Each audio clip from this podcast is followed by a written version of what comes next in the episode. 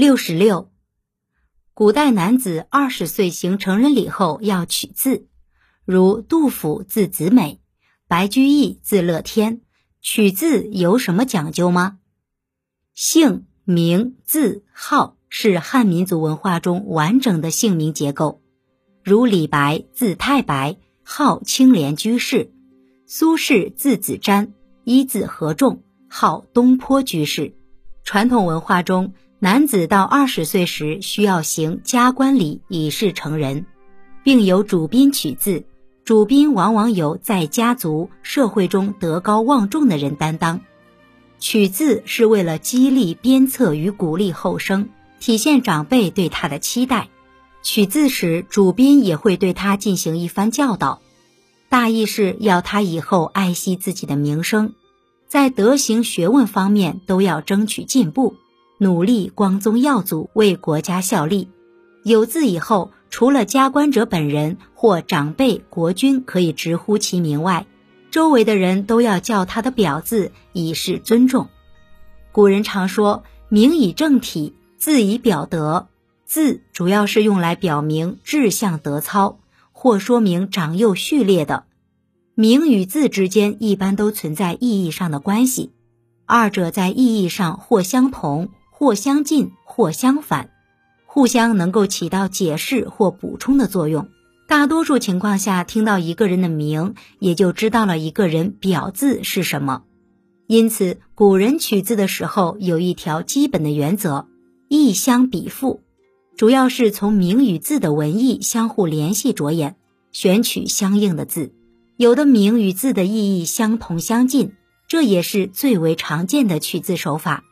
如屈原名平字元，《尔雅》里面说广平曰元，平和元同义。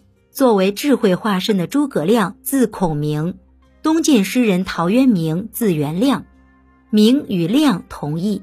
三国东吴大都督周瑜字公瑾，长史诸葛瑾字子瑜，瑜和瑾都是美誉的意思。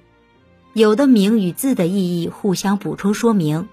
字往往是从名引申而来，如唐代诗人白居易字乐天，因乐天之命，故而居之甚异。三国张飞字翼德，南宋抗金名将岳飞字鹏举，翼和鹏都取大鹏振翅奋飞的意思，互相补充。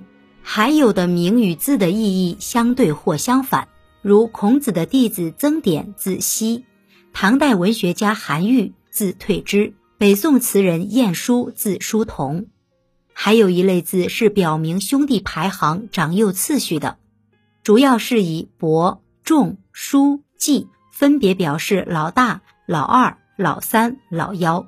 如汉代史学家班固字孟坚，明代政治家刘基字伯温，明代文学家和画家唐寅字伯虎，他们在家中都是排行老大。再如万圣先师孔子字仲尼，三国吴主孙权字仲谋，他们在家中都排行老二。北宋词人晏几道字叔元，竹林七贤之一的嵇康字叔夜，他们在家中都排行老三。东汉经学家马融字季长，唐代诗人贺知章字季真，明代文学家高启字季迪，他们在家排行老幺。还有一些用比较美好的褒义字眼取字的，如表男子美称的子或公、远、文、德，或礼、义、彦、长、远等。取字的原因和取字的方式是一种复杂的社会文化现象，要受到社会的政治、经济、文化、民俗等因素的影响。往往需要综合考察很多因素才能探源。您刚才收听的是《文化精华下中华文化十万个为什么》，同名图书由中华书局出版，演播陆德金。